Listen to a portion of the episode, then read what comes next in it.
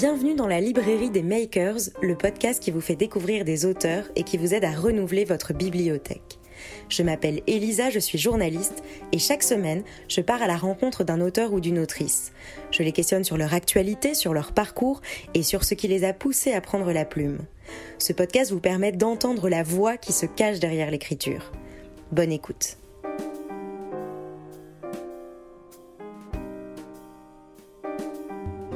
Bonjour Valérie Tribe. Bonjour Elisa. Bienvenue dans le podcast La librairie des makers. Je suis ravie de te recevoir. Tu es journaliste et créatrice du podcast Chiffon, mhm. le podcast français qui analyse notre rapport à la mode et qui cartonne. Mais on y reviendra un tout petit peu après, puisque si tu es là aujourd'hui avec moi, c'est aussi pour me parler de ton premier livre, La Base, aux éditions du Cherche Midi. Et si tu le veux bien, Parlons de fringues, de fripes, de fraises, de nippes, de sapes. Parlons chiffon et j'ai même envie d'ajouter sans injonction, sans dictat et sans jugement. Alors je le dis tout de suite aux auditeurs, ce livre n'est pas un énième livre sur la parisienne, encore moins un livre de recettes pour être chic et élégante, et pas non plus pour avoir le dressing idéal. Tu y évoques la société à travers le prisme de la mode et tu analyses notre rapport aux fringues. Et tu as écrit que l'écriture avait permis de réaliser à quel point tu avais un rapport ultra compliqué avec les fringues. Est-ce que tu peux nous parler de ce rapport ultra compliqué? En fait, euh, tu as tout dit. Enfin, une journaliste qui a lu mon livre en entier. C'était une petite private joke pour les Français. Euh, non, merci, vraiment, je suis très touchée. Tu as parfaitement résumé le livre. Et effectivement, en l'écrivant, je me suis dit, franchement, je pensais que j'étais la fille la plus cool de la Terre avec mes fringues. Et en fait, en l'écrivant, je me suis dit, mais attends, le pull marine, le parfait pull marine, il doit être comme ça, comme ça, comme ça, comme ça. Ok. Euh, ouais, je suis un peu compliquée. Euh, le t-shirt blanc, il doit avoir le col comme ça, les manches comme ça, il doit être de telle matière. Ouf, ouais. Et en fait, c'est là que je me suis dit, mais attends, mais t'es complètement psychorigide, ma pauvre fille. Euh, je me souviens que j'avais interviewé Marc Boger, Mister Mode français, pour les spécialiste de la mode pour les hommes, et il m'avait impressionné par ses tics.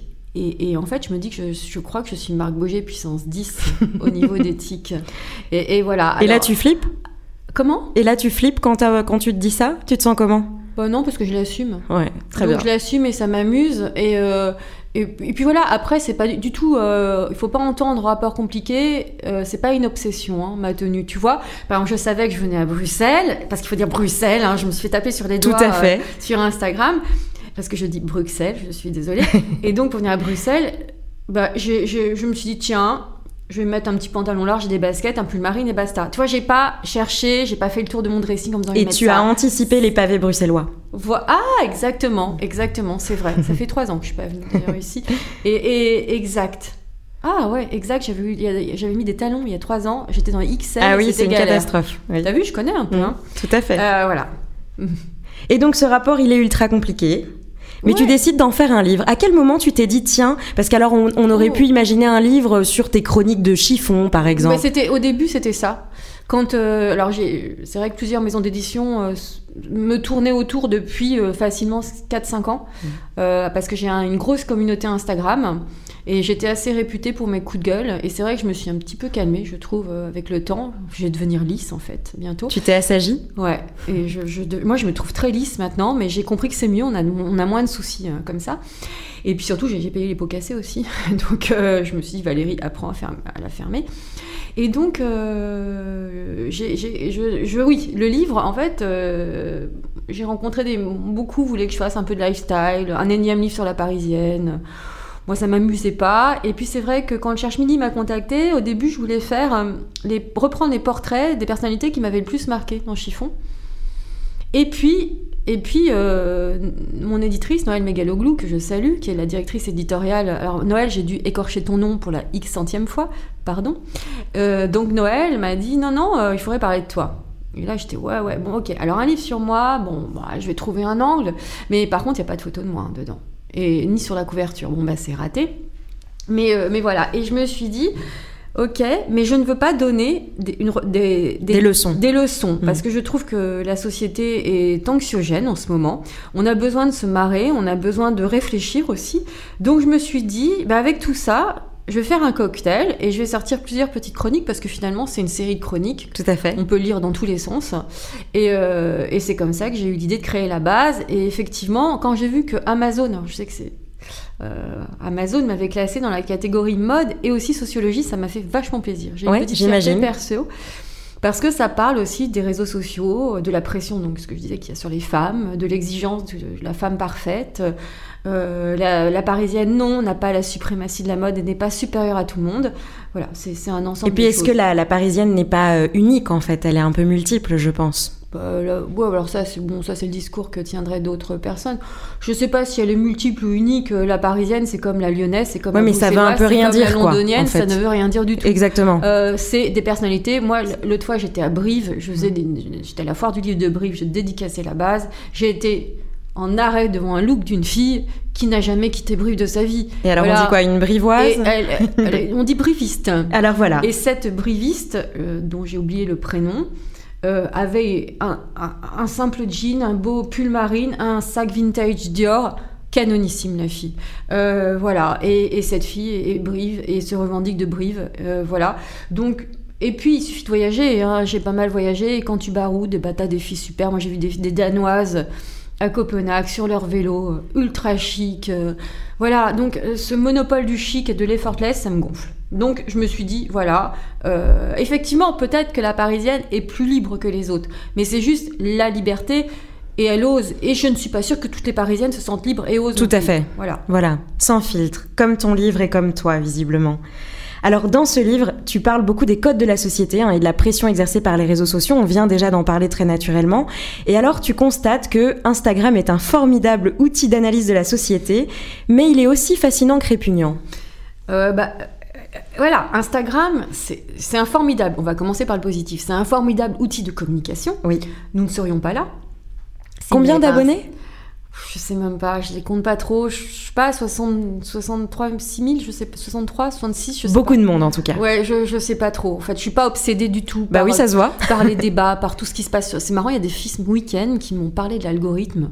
Je moi, je m'en fiche. Effectivement, j'ai remarqué que certaines photos avaient 300 likes et d'autres 2000 je me dis, bah, la photo, je dois avoir une sale gueule et j'en aime pas. Enfin, je sais je, je, je cherche. T'es très instinctive, j'ai l'impression. Ouais, exactement. Je mets pas de filtre, rien sur mes photos. Vraiment mm. pas. Je, ne, je trouve que c'est nul de faire ça parce que je croise beaucoup de filles qui me reconnaissent dans la rue. T'imagines si j'étais plus, plus ridée? Alors, Ce qui m'a fait plaisir, c'est, une parenthèse, je te dis que j'étais bavarde. Hein. À Brive, il y a une fille qui m'a dit, oh là là, t'es beaucoup plus belle en vrai que sur Instagram. Bon, je sais pas comment je dois le prendre.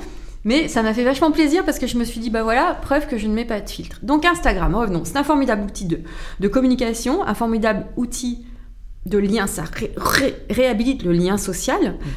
Ça permet, il y a des femmes qui sont très seules et, euh, et, et qui ont des amis. Bon, c'est virtuel, après c'est discutable, mais c'est aussi pour moi, en tous les cas, un formidable outil d'inspiration. Euh, et c'est là que je, je, suis la mode et je dois dire que je ne suis pas du tout les influenceuses françaises, je ne suis que les influenceuses... Enfin, à France, j'en suis deux. Euh, mais je suis beaucoup les influenceuses étrangères. Donc voilà, quand on me dit que la Parisienne inspire, je trouve que certains mouvements de mode se créent plus à l'étranger qu'à Paris. Donc ça c'est fabuleux. Mais à l'inverse, ah puis bah, ça m'a permis de lancer Chiffon. Bien sûr. On va pas revenir sur tout, oui, tout, à fait. déjà, mais voilà.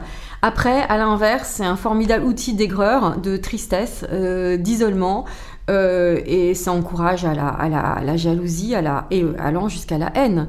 Donc ça, c'est un outil qui peut s'avérer très dangereux pour des gens qui sont isolés, et je, je peux le comprendre. Hein. Oui. Ça dévalorise. Moi, je vois certains comptes, même moi, qui est du recul, j'ai envie de me tirer une balle parfois. Je me dis putain, mais pourquoi elle, elle arrive à, tout, à faire tout ça? Et pourquoi elle écrit plein de papiers dans la presse Et pourquoi elle, elle a eu l'entrée au défilé Dior et pas moi? Et pourquoi? Et puis là, je me dis, oh, Valérie, calme-toi. Est-ce que tu as vraiment envie d'aller au défilé Dior? Ouais, j'aimerais bien, mais non, moi j'ai pas le temps. Voilà. Non, mais toi, parfois, moi aussi, je suis dans. Bien sûr, oui, oui, on se laisse, euh, on se laisse aller là-dedans. c'est une anecdote perso, mais je crois que je n'oublierai jamais cette, cette, cette, ce moment de ma vie. J'étais avec une, une jeune amie qui a, qui a 38 ouais, elle doit approcher de la quarantaine maintenant. Et donc cette, jeune femme qui a deux, deux jeunes enfants était visiblement à ce moment-là était à bout de nerfs parce que sa boîte euh, ne fonctionnait plus, une boîte dans la mode. Et elle se, met à, elle se met à pleurer et elle commence à me parler d'une nana qu'elle suit sur Instagram. elle me dit Regarde, elle, elle arrive, ses enfants ils bouffent des légumes, elle va au yoga tous les jours, moi chez moi c'est crade, mon mec il est jamais là mes enfants, euh, ils bouffent que des pâtes, euh, j'en ai marre de marcher sur les Legos, ma boîte se plante, et elle se met à pleurer. Et, je lui dis, mais eh, oh, oh, oh, oh, eh, calme-toi, la fille dont tu parles, c'est une fille qui est bien née, Donc bien née, ça veut dire que c'est une héritière. L'appart de 200 mètres carrés est payé par papa. Euh, sa boîte, effectivement, mais on ne sait pas si elle marche. Peut-être qu'elle ne marche pas. J'en sais rien. Ça, je, je, n'a- je- je n'en sais rien. J'y- c'est- c'est- Euh, et n'oublie pas que cette femme a une femme de ménage H24. Elle a une nounou pour ses enfants. Bah, c'est facile, c'est ta nounou. Tu peux aller au yoga tous- tous les jours. Oui. Bah, c'est tout ça. Et, et puis, euh, de fil en aiguille, j'ai- commencé à m'intéresser au phénomène. Et, et ça entraîne de la rancœur. Il suffit de lire, j'adore lire les commentaires euh, sur les comptes d'autres personnes. Et waouh, surtout sur les influenceuses. Waouh, c'est violent, mais violent. Et comment on fait pour se protéger de ça? Toi, que- quelle, Alors, quelle moi, leçon tu en J'ai eu tires? des soucis avec trois personnes, vraiment, mais très gros. J'ai dû déposer une plainte, constituer un dossier, contacter Instagram, euh, essayer de faire bloquer leur compte en vain, parce que je vais vous le dire un truc, euh, en France, on vous dit qu'il y a une loi anti-harcèlement, c'est faux, elle ne s'applique pas. Donc, euh, Instagram ne bouge pas non plus, je suis désolée, ils ne font rien. Mais bon, j'ai réussi quand même à, à les contacter, on est, on- ils ont une lettre d'huissier, dépôt de plainte, etc. Euh, ça les a calmés visiblement. Après, moi, ce que je fais, c'est que je me protège en tous les jours. euh, c'est pas possible de, de contrôler une communauté où tu as 65, je sais Non. pas, plus de 60 000 followers, c'est pas, c'est pas possible. Donc, moi, ce que je fais, c'est que tous les jours, euh, quand j'ai un peu de temps, ou je suis dans le métro, par exemple, ou des trucs comme ça, Ouais. je regarde mes nouveaux abonnés. Et dès que je vois qu'il n'y a pas de photo de profil, qu'il y a zéro photo de postée, zéro, comme, zéro abonné, et que souvent la personne est abonnée aussi à ma fille, et à des personnes qui gravitent dans mon entourage euh, professionnel, je bloque. Direct. bloques. Je cherche Mm. même plus à comprendre. Et pour les gens, alors petite technique, si vous êtes, si vous avez des trolls qui vous emmerdent, euh, ça a marché. C'est une coach qui m'a conseillé ça, une copine qui est coach qui m'a dit, tu sais, ces gens-là, en fait, sont en manque d'amour. Donc tu vas leur rendre hommage. Donc dès qu'on t'insulte, bah tu publies leur nom, tu screens le commentaire, tu mets leur nom, tu les tags et tu les remercies. Et après tu les bloques. Et ben je t'assure ça marche. J'ai commencé à faire ça. Et ben les gens en plus ont tellement peur parce qu'après ils se ramassent plein avec la Bien communauté sûr, oui, derrière, tout parce à que j'ai fait. une communauté vraiment engagée que je remercie parce que parfois je ne vois pas. Et c'est les filles qui me disent T'as vu ce qu'a écrit un tel? Ou alors qu'elles prennent, qu'elles elles me préviennent même pas parce qu'elles veulent me protéger, donc prennent ma défense, mais comme je suis taguée, je vois les, les échanges Oui. qui sont parfois très violents. Et donc, du coup, moi, j'arrive, j'y allais, on bloque tout, et, et voilà. Mais, mais le fait de taguer les gens, après, ils ont peur. C'est les boules quand même. Tu devrais prendre une community manager? Non. Non, non. euh, parfois, là, quand, quand j'ai beaucoup de déplacements, ou même quand je pars en voyage de presse, ou... il faudrait, parce que... Donc, du coup, la première solution, c'est que j'ai bloqué mes... euh, on peut plus commenter mes stories. Alors, je sais que beaucoup de followers euh, l'ont mal pris. Et ils me Oui, mais bon, c'est un choix, euh. Ça y est, je deviens une personnalité parce que j'ai écrit un livre. Pas du tout, pas du tout. C'est que j'ai aussi une vie privée et que je veux me protéger Oui. et que euh, devoir passer 3-4 heures le soir à- répondre au MP, c'était plus possible. Donc maintenant, si on veut vraiment m'écrire, on peut, mais il faut être malin. Il faut aller sur la, la fonction écrire sur Instagram, c'est pas difficile, mais il y a beaucoup de gens qui ne maîtrisent pas Instagram encore. Oui, on croit, ça. dès qu'on le maîtrise, on dit ça et tout le monde le fait, il y a plein de gens qui savent pas le faire. Très bien. Mais je l'ai dit, j'étais ouverte, hein, j'ai expliqué, à chaque fois je justifie, je justifie. Alors j'ai envie de parler de plein de choses avec toi. Donc là maintenant je vais parler du podcast. Parce que bon, tu es podcasteuse, c'est Mm. pas récent, ça fait plus de deux ans. hein, Trois ans. Trois ans. Mm. Et donc tu es l'une des pionnières du mouvement et j'ai même envie de dire la pionnière en matière de mode, en matière de podcast de mode. En France, je suis la première. En France, ouais, ouais, tout à fait. Mm, mm. Qu'est-ce qui t'a fait euh, te lancer dans le podcast? Alors, j'ai raconté ça dans une chronique dans le magazine Gradia sur euh, euh, cre- ouais, sur sept semaines. Euh, en fait, c'est que la, la presse en France est en crise, vraiment. Bon, je pense que c'est un peu partout, mais plus particulièrement en France. Effectivement, cette problématique d'Instagram aussi. Maintenant, les, les gens préfèrent communiquer avec l'image, ne lisent plus, etc. Bon, ça, c'est un vaste sujet de société. Mais euh, j'écoutais beaucoup de podcasts aux États-Unis et en Angleterre. J'avais vu qu'il y avait Monica Henley et Camille Charrière qui avaient créé leur podcast euh, Fashion No Filter à Londres et je me suis dit, Hmm, il va falloir le faire. Et à ce moment-là, mes piges donc se cassaient la figure. Je gagnais en moyenne 400 euros par mois. Si j'arrivais à avoir 400 euros, c'était la Bérésina. Et un jour, euh, c'était le jour de mon anniversaire, je dis à mon mec, t'as vu, je vaux que ça à 45 ans. Et je me mets à pleurer. Je craque. Et il me dit, mais quitte à pas gagner ta vie, fais ton podcast. Et c'est comme ça. Et très vite, j'en ai parlé à une copine, avec une copine qui m'a dit, mais c'est génial, vas-y, je te soutiens. On a, j'ai lancé un appel sur ma communauté qui était déjà importante parce que je suis sur Instagram depuis très longtemps. Et tout de suite, j'ai eu une première invitée. Et mon idée, c'était, si- parce que créer un podcast sur la mode, c'est vrai que c'est un peu bizarre, sans, sans Oui, et un, dis c'est, euh, quel angle, qu'est-ce qu'on va faire, Moi, c'est assez soci- visuel. Voilà, l'aspect société, ça m'intéresse pas. Euh, l'aspect création pure, euh, je suis pas extrêmement douée pour ça. Ce qui m'intéresse sont les tendances, les gens, les interviews, tac, tac, tac. Je me suis dit, bah voilà, on va interviewer tout le monde. Parce que finalement, au, au Ouais. départ, c'était ça. Un chiffon, c'était interviewer des inconnus. Pourquoi? Parce que je me disais, mais on voit toujours les mêmes parler de mode. C'est Toujours vrai. les mêmes. En France, en tous les cas, Oui. c'est toujours les mêmes personnes. En Belgique aussi. Hmm. Voilà, euh, donc je me suis dit, on va donner la parole à celles qui consomment la mode et qui font la mode. Et puis de fil en aiguille, bah, j'ai quand même été sollicitée. Bon, tout le monde m'a pris pour une dingue au début hein, quand j'ai créé Chiffon. Euh, Donc les gens, total mépris de la presse, total mépris des attachés de presse qui ont carrément euh, mon, mon- mon blacklisté dans les bureaux de presse. On dit celle-là, elle est folle avec son truc. euh, Voilà, maintenant elles disent tous au génie. Les gens n'y croyaient pas alors au Ah départ. vraiment Ah mais c'est, je pourrais écrire un livre là-dessus. hein, C'est Ouais. assez drôle. Je, je- j'ai, j'ai des amis qui me disent non mais mais oh, mais rentre dans le droit chemin.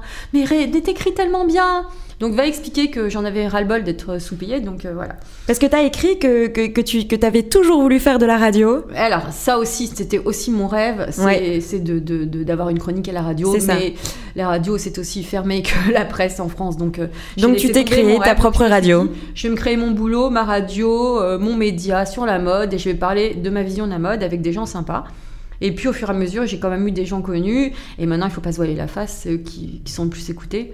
Donc euh, voilà, et, mais de tous, les, univers.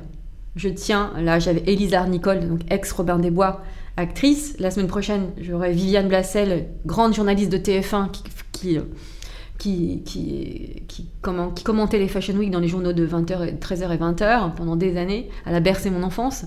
Et après, vous aurez une, une restauratrice. Euh, Avant, voilà. C'est, Donc très, liberté très de ton, des personnes complètement, différentes. Complètement. Presque pas de montage, pas de montage? Pas de montage, c'est enregistré d'un coup. J'ai un ingé son qui, qui mixe le son. Ça, tu t'y connais. Moi, je n'y connais rien en plus. hein. Souvent, on m'écrit, on me dit comment on crée un podcast? Je dis, mais j'en sais rien. Moi, je, je- je ne m'occupe pas de, de cette partie-là. Et qu'est-ce qui est le plus excitant, le plus galvanisant là-dedans? En fait, ça je vais être très franche, ça ne- les interviews, me, me- vraiment quand je suis de- devant la personne et que la personne me raconte, la Viviane Blassel, elle me racontait des trucs, parfois j'ai envie de les embrasser, les gens tellement... euh, voilà, je suis... Ah, waouh, elle a dit... Ah, ouais, c'est génial. Euh, Chantal Thomas qui me parlait des années 60 où elle avait des tresses. Oui, Chantal Thomas avait des tresses quand elle était jeune. c'est extraordinaire. Euh, bon, parfois je m'ennuie hein, certaines interviews, mais, mais je retiens tous ces gens. Je, bah ouais, je bois leurs paroles, quoi. Vraiment, ça, c'est galvanisant. Après, toute la partie euh, qu'il y a à côté, c'est que les gens ne se rendent pas compte qu'un podcast, c'est un boulot de malade. Tout à fait. Euh, déjà, décrocher les interviews. Euh, quand euh, là, j'ai une créatrice, ça fait quatre fois qu'elle me pose un lapin. Donc, ça veut dire que ça bouleverse toutes les grilles. Euh, tout ça, là, les partenariats, ça me gonfle grave. Donc, moi, j'en suis au point où je, je me dis, bon, il faut que Chiffon continue parce que tout le monde me, le- me le demande et que je peux pas l'arrêter. Mais je m'amuse plus comme avant. Combien d'épisodes en tout? Oh, je sais pas. Beaucoup en tout cas. Plus de 200, ouais. Ouais, énorme. Mm, mm. Très bien. Alors, dernière petite question. C'est un peu la question à 10 balles. Tu vas me dire, oh là là, Elisa, tu finis là-dessus. Mais bon, qu'est-ce que ça signifie la mode libérée, décomplexée? Que tu revendiques?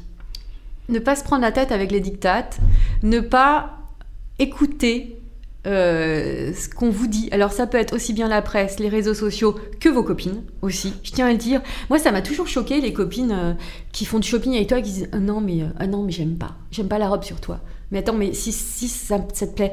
Donc c'est ça, parce que là, la, presse française est un peu. J'ai l'impression que mon livre est un peu blacklisté dans la presse française parce qu'ils ils- ils me prennent un peu pour la fille casse-pied, mais c'est pas du tout. C'est pas contre eux. Le, le, livre n'est pas contre eux. Au contraire, je dis consommez la mode, regardez la mode, euh, euh, regardez, lisez des journaux, je le dis sans arrêt en plus. Mais. euh, quand ne pas suivre bêtement la mode aussi et les tendances, c'est surtout ça, la mode libérée, décomplexée. Bon, je pense que tu es une meilleure marketeuse que ce que tu le Ah. penses parce que tu nous auras bien teasé ton livre. Donc voilà, évidemment qu'on invite tous les auditeurs à t'écouter. Merci beaucoup.